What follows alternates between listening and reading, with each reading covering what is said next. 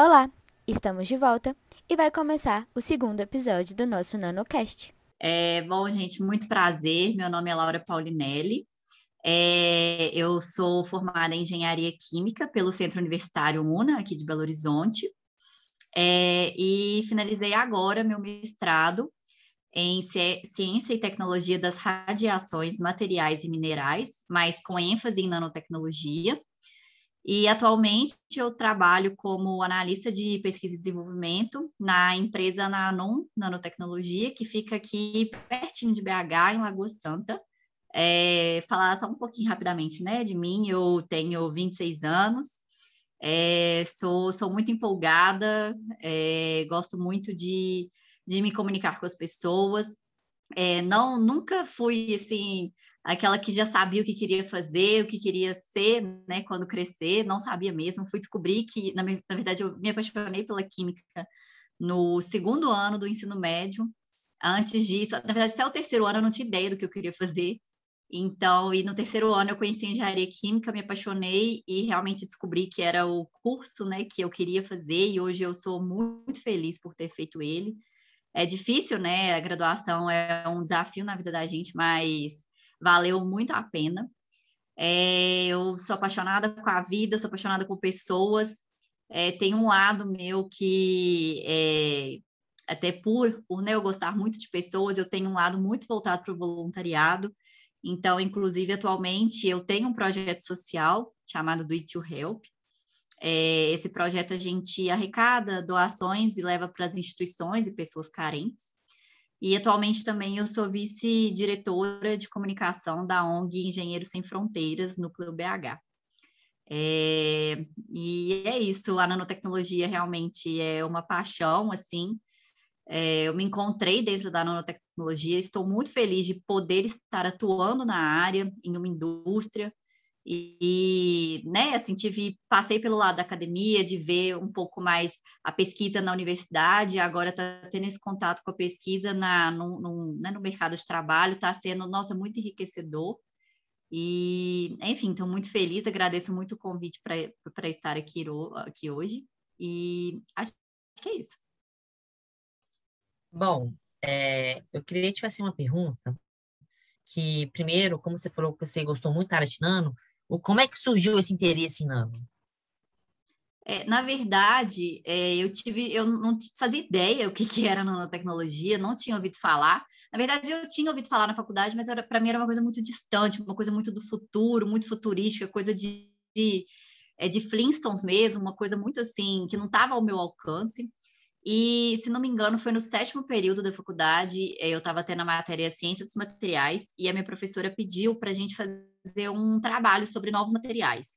E aí, nesse trabalho, eu e meu grupo, a gente fez sobre o grafeno, que é um nanomaterial de carbono, e eu me apaixonei com o tema, me apaixonei com, né, com, com a possibilidade, a inúmera possibilidade que esse nanomaterial tem, né? As suas propriedades, as inúmeras aplicações. E desde então eu comecei a pesquisar mais sobre o tema, até que com aquela correria de conseguir estágio e tudo muito difícil, eu participei do processo seletivo de iniciação científica lá do CDTN. É, só falando rapidamente, o CDTN é um centro de pesquisa, a sigla significa Centro de Desenvolvimento da Tecnologia Nuclear. Esse centro de pesquisa ele fica dentro da UFMG, só que ele não tem nada a ver com a UFMG, ele é do Ministério de Ciência e Tecnologia e é, abriu uma, as vagas né, para bolsas de iniciação científica. E lá no CDTN, lá dentro, tem uma área muito, muito forte de nanotecnologia. E um desses laboratórios, que foi o que eu fiz a minha iniciação científica e posteriormente o meu mestrado, que chama LQN, que é Laboratório de Química de Nanoestruturas de Carbono, é, eu vi uma bolsa lá sobre é, produção de grafeno, obtenção de grafenos a partir do grafite. E aí eu fiquei muito interessada, me inscrevi no processo e acabei passando. E aí eu, eu entrei né, na, na iniciação no último período, já da, no, no, penúltimo período, perdão, da faculdade, então eu fiquei um ano aí, né, lá no, é, mexendo com, com grafeno, com produção de grafeno, e tive contato direto com a nanotecnologia, assim, é, lá, como eu disse, né, tem um setor muito forte de nanotecnologia, E desde então eu me apaixonei e eu sabia que era isso que eu queria para minha vida, assim.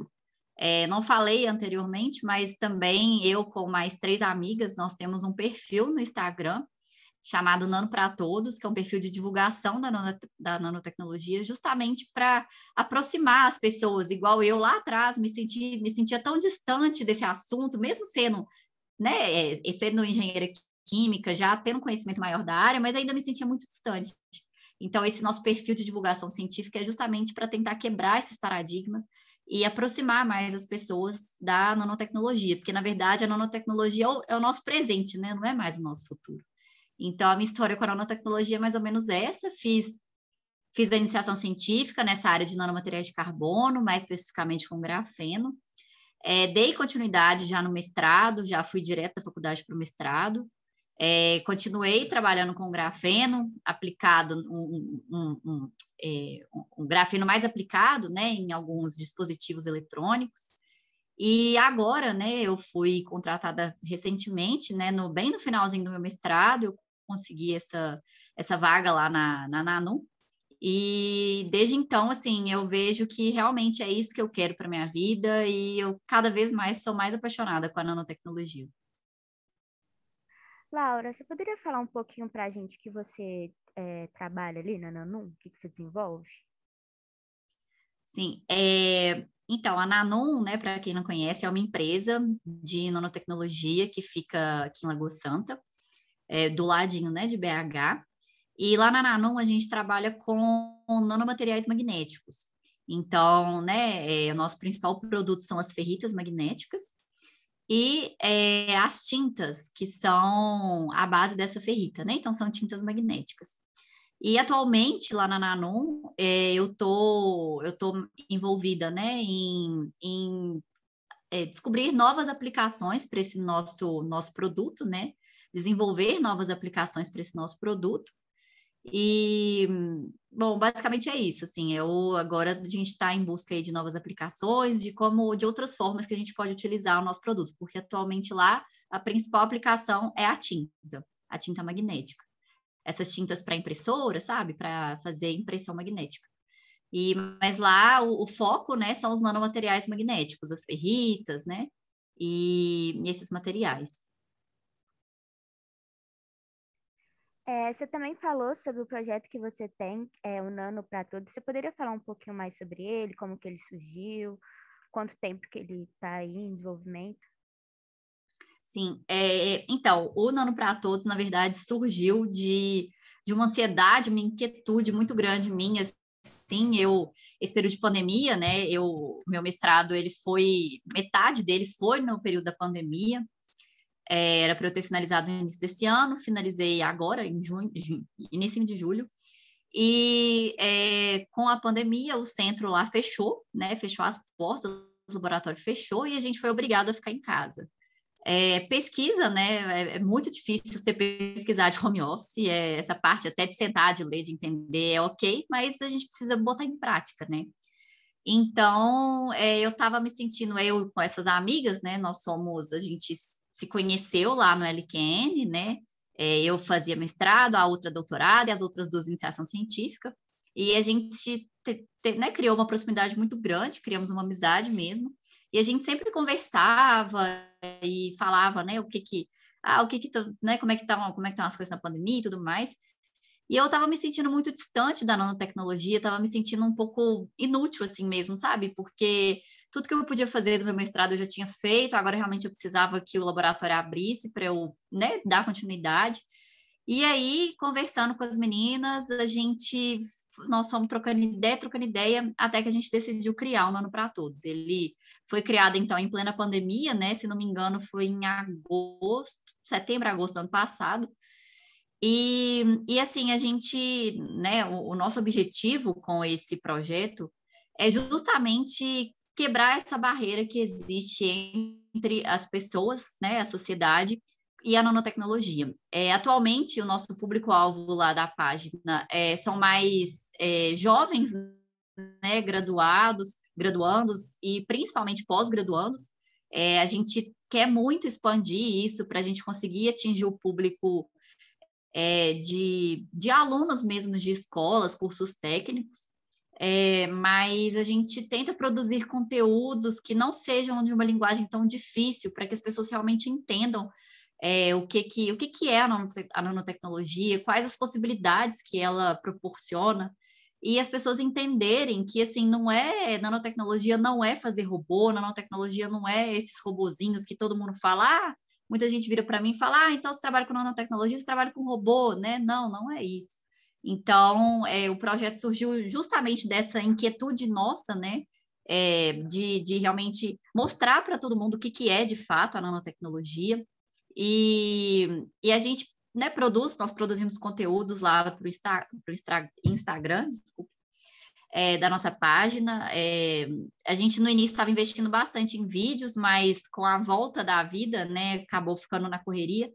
Mas a gente posta tanto posts de teorias, né, do, de nanotecnologia e afins, curiosidades, aplicações. É, a gente fez uma série de lives com, com convidados, convidados da área, né, de diferentes áreas da nanotecnologia, porque a gente sabe que a nano é um mundo realmente, né, tem várias áreas, tem várias vertentes.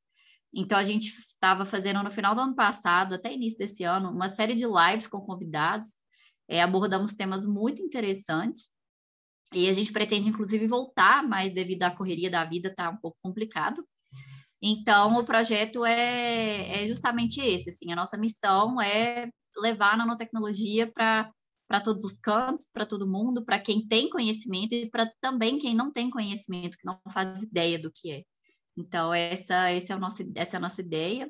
É, atualmente, né, a gente conseguiu até, nós fizemos já quatro a cinco palestras no ano passado, virtual, né, para turmas de graduação, tanto de química quanto de engenharia química, e foi muito legal, a gente abordou um pouquinho da história da nanotecnologia, falamos sobre os nanomateriais de carbono, que é o, mais o nosso know-how, né, tanto meu quanto das meninas. E, e a gente né, pretende agora que as coisas estão voltando, conseguir fazer mais eventos, talvez workshops, algumas feiras, assim, para escolas, né, para alunos de graduação também. Vamos ver. Com essa experiência toda que você teve na área de nano, é, essa, é, quais foram as maiores dificuldades que você teve na hora de divulgar a nanotecnologia? Porque, querendo ou não, não era uma coisa muito distante da, da população, uhum. tipo assim, uhum. do pessoal mais leigo. Então, qual foi um dos maiores obstáculos que você enfrentou para você conseguir divulgar essa, essa nanotecnologia, ser mais aceita na, na sociedade?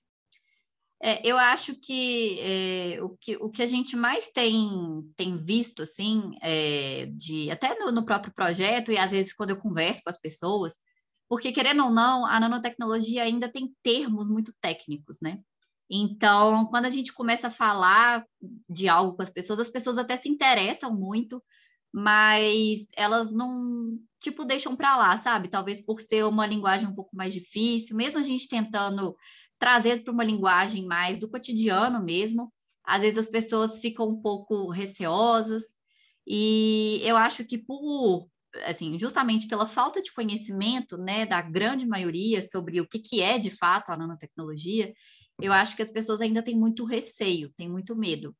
É, eu vou contar o caso, não vou citar nomes, né, para não comprometer, mas a gente é, tem uma empresa, uma empresa grande daqui de Minas Gerais, a gente, é, é, eles vendem um produto que tem a nanotecnologia, que tem nanopartículas, e é, eu descobri isso, que, que tinha esse produto, é, que tinha nanopartícula, né, por acaso, porque na caixinha dele veio falando bem, bem pequeno, mas no produto em si, quando vende no supermercado, não, não tinha falando nada sobre nanotecnologia.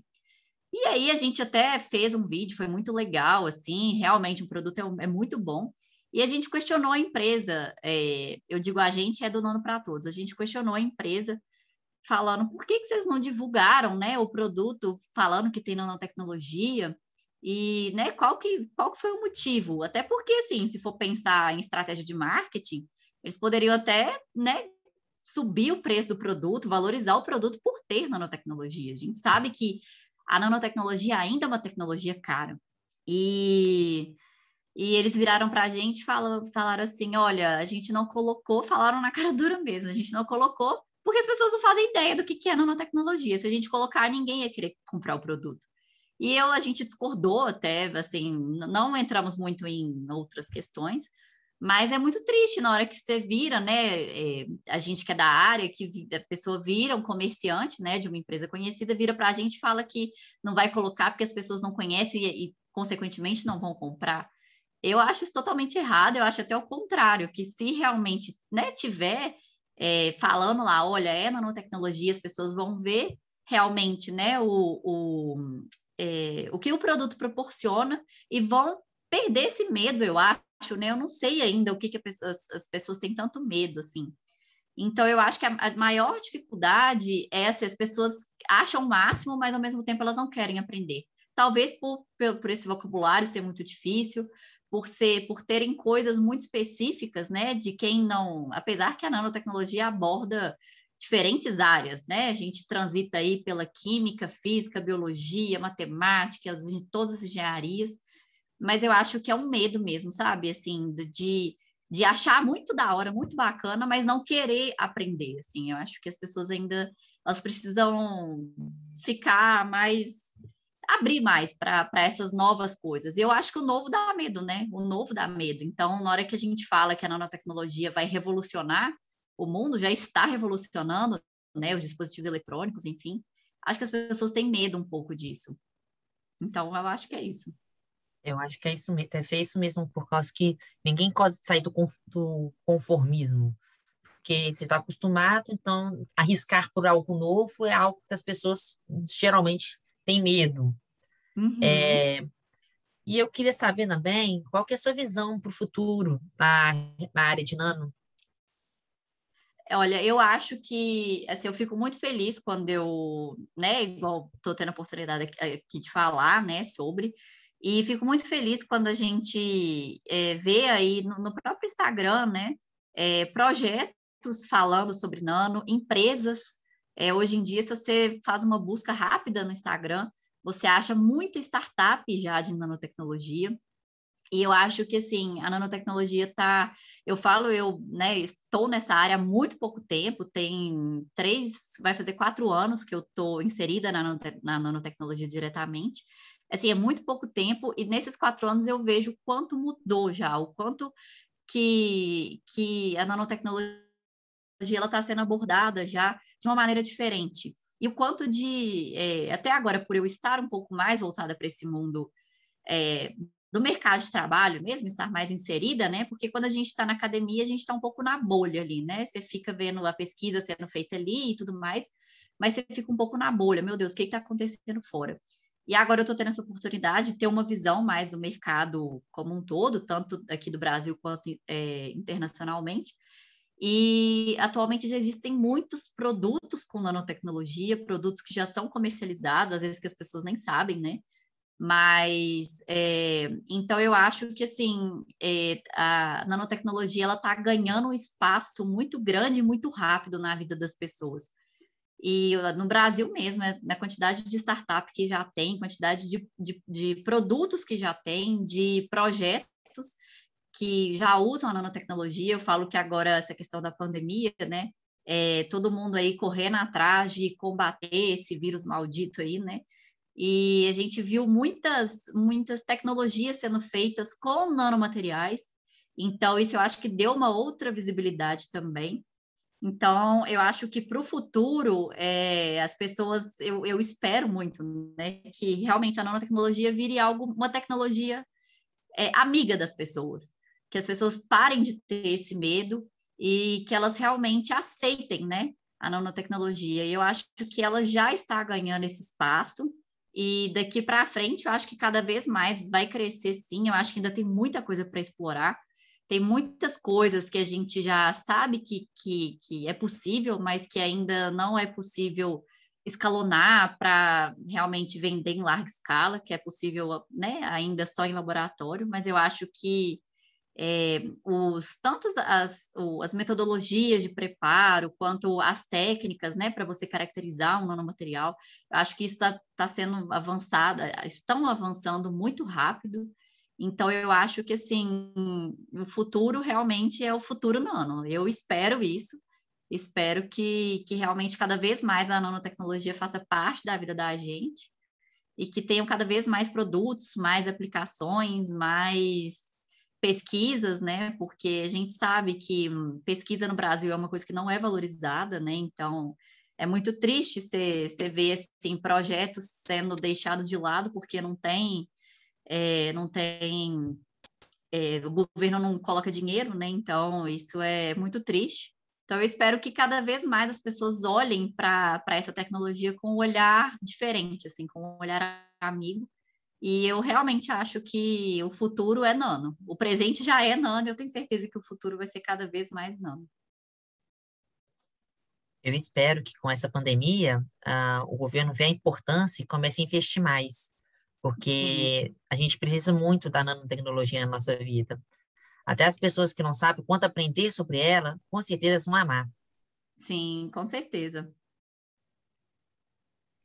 Laura, é, nessa pandemia surgiram muitas pesquisas e projetos relacionados com biosensores para identificar a Covid, né? E eu estava vendo aqui que no seu mestrado você trabalhou com biosensores. Você poderia falar um pouco mais para a gente como é que foi esse desenvolvimento? Sim, é, é, no meu mestrado eu cheguei a a desenvolver uma nanoplataforma para ser utilizada em biosensor. O meu especificamente foi um biosensor para diagnóstico de câncer coloretal. É, e essa, essa aplicação, né, é uma aplicação muito sensacional, assim, eu tive a oportunidade, né, de inserir um pouco nesse, nesse mundo aí de biosensores, entender um pouquinho mais, o meu foi um biosensor eletroquímico, mas tem diversos tipos de biosensores, né, tem óticos, é, e elétricos, de fluorescência, tem uma gama enorme. E eu trabalhei um pouco com o eletroquímico.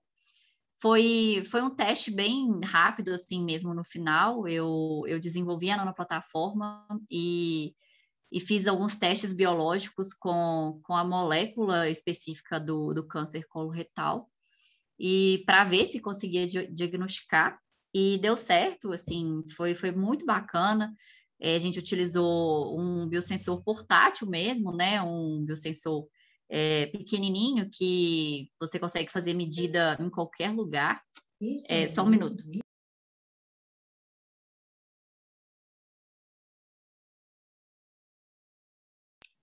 Ai, desculpa, é porque o negócio tocou ali. Mas, é, então, eu tive essa oportunidade, eu fiz o biosensor, né, à base de grafeno, com polímero, e, e, justamente essa nanoplataforma ela foi utilizada né, como elemento transdutor, ou seja, é, o, essa nanoplataforma ela ia reconhecer, ela reconhece a, a reação bioquímica que existe entre as, as moléculas biológicas, né? Porque você tem uma molécula de que vai reconhecer a molécula alvo, né? Então a gente chama essa molécula que vai reconhecer de biomolécula de reconhecimento e a molécula-alvo é o analito, né? Então, é, esse elemento transdutor, que foi o que eu desenvolvi, ele consegue reconhecer essa, essa modificação ali que ocorre na reação bioquímica e transformar essa, essa resposta em um sinal, no meu caso, foi eletroquímico. Então, o biosensor aí, né, a gente vê que para a COVID, né, é um, é, gente acho que agora, por conta dessa pandemia, as pessoas tiveram mais contato com esses exames, né? Eu mesmo não, não tinha muito conhecimento, assim, a área da, da biologia, eu tive que aprender muita coisa no mestrado, justamente para desenvolver meu trabalho. E, e, a gente teve, né, contato com essas técnicas de, de diagnóstico, né? O, o PCR, é, o teste rápido. Então, o biosensor você consegue ter uma resposta muito rápida e com uma precisão bem, bem grande, né? Uma, uma resposta seletiva, realmente, o que a gente viu lá no, no, nos testes rápidos da Covid, por exemplo, é aquela questão do falso positivo, falso negativo, né? Às vezes dava, dava positivo lá, a pessoa desesperava, na hora que ia ver, não tinha, né? Era, não estava com a Covid. E o biosensor, né, principalmente o biosensor inserido na nanotecnologia, ou seja, que utiliza nanomateriais ali para fazer esse reconhecimento, para fazer essa transdução do sinal, é, você consegue uma sensibilidade muito maior. Então, isso significa que concentrações muito baixas do analito você consegue já reconhecer e detectar com precisão e com sensibilidade. Então, é, é um dispositivo muito interessante. É, eu tive, né, pude trabalhar um pouquinho, ver como é que funciona. E para a Covid, inclusive com grafeno, já tem um trabalho que eles conseguiram é, realizar, né, fazer um biosensor à base de grafeno para detectar o vírus da, da Covid-19. É um trabalho de foi publicado ano passado. E então, assim, é, é realmente é um, é um mundo de possibilidades, não só para diagnóstico de doença, né? Mas para se você quiser ver algum contaminante de água, é, sensor de gás, de, né, de, alguma, de algum outro elemento. É, é muito interessante, muito interessante mesmo. Assim, os biosensores é, é, um, é um dispositivo que, que eu acho que se, se a gente puder, né, assim, ter em nosso, no nosso sistema único de saúde, por exemplo, vai ajudar bastante, porque, por exemplo, o que eu fiz, né, o que eu testei foi um portátil, então, tranquilamente você conseguiria levar para esses pontos de atendimento e fazer, né, apenas com uma gotinha de sangue do paciente, ou, né, eu já vi, inclusive, é, trabalhos que usam, inclusive, lágrimas, é, é, o biosensor é acoplado no óculos, e, né, você coloca um. Igual eles, os artistas usam, né? Eu esqueci o nome do que bota debaixo do olho para lacrimejar, e com uma lágrima você já consegue ver se a pessoa, o nível de glicose da pessoa no sangue, é muito interessante.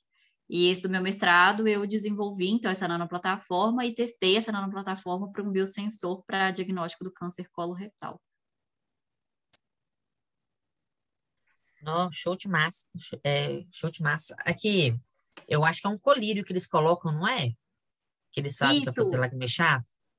É, eu acho que é um, é um colírio, na verdade é um é um negócio que arde debaixo do olho. Os artistas usam isso, mas eu, eu não sei como é que chama. Mas eu acho que eles colocam debaixo do olho que dá uma ardência e aí a pessoa, né, lacrimeja. Mas eu acho que é algo por aí. É... Você falou que você gosta muito de trabalho voluntário e que ultimamente você tem um projeto e você está no Engenheiro Sem Fronteiras. Pode falar para a gente um pouquinho mais sobre esses projetos? Posso. É, então, o Do It to Help, que é o meu projeto social, eu comecei ele, né? Criei uma página no Instagram e no Facebook, na época o Facebook ainda bombava, né? E esse projeto eu criei no ano de 2016. E eu comecei esse projeto porque eu sempre tive esse lado mais voltado mesmo para ajudar as pessoas. E no ano de 2016, é, a minha avó faleceu e minha avó era uma pessoa que ela amava assim ajudar o próximo, ela, nossa, não podia ver alguém que estivesse precisando de alguma coisa que ela já estava ali oferecendo um ombro amigo, um, uma comida, sei lá. Então eu queria muito manter esse legado dela. E, e aí eu resolvi, falei, por que não utilizar as redes sociais para o bem? Então eu criei esse o Do It to Help é, em 2016 e desde então eu, eu venho realizando. Esse ano não, né? Infelizmente na pandemia deu uma pausa muito grande, mas eu realizo ações sociais é, em instituições carentes, é, tenho tentado atuar mais nas comunidades também, é, e em, em, hospitais, e eu, eu, eu faço né, doações, assim, eu campanhas para as pessoas doarem, né? é, entro em contato com a instituição, vejo que né, a instituição está mais precisando no momento, e aí realizo campanhas, né, via Instagram mesmo e Facebook, e aí as pessoas doam e eu, eu marco um dia, né, para a gente fazer a ação, para a gente visitar, então a gente conhece a instituição, conhece as pessoas, e aproveita e leva as doações.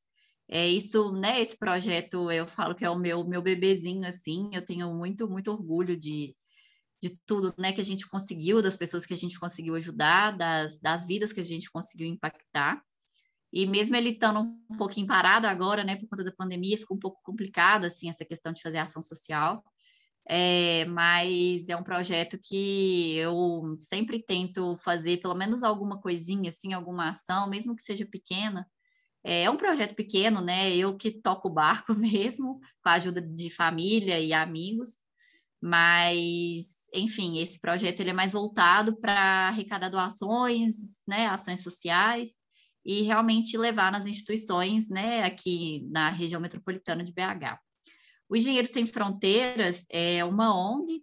Essa ONG ela, ela é de nível nacional, né? A gente tem o Engenheiros Sem Fronteiras Brasil, né? E as cidades, e, e, tem vários núcleos dessa, do Engenheiros Sem Fronteiras que estão distribuídos nas cidades. Então, a gente tem o núcleo de Viçosa, por exemplo, de Juiz de Fora, e um deles é o daqui de BH. E o Engenheiros Sem Fronteiras é uma ONG que utiliza a engenharia para fazer a diferença, né? Então, é, já é, é, a ONG ela é mais voltada já para... Tem também ação social, mas voltada mais para intervenção. Então, a gente realiza intervenção urbana, é, de parte elétrica, hidráulica, é, parte também de sustentabilidade. E a gente atua também aqui na, em BH e região metropolitana.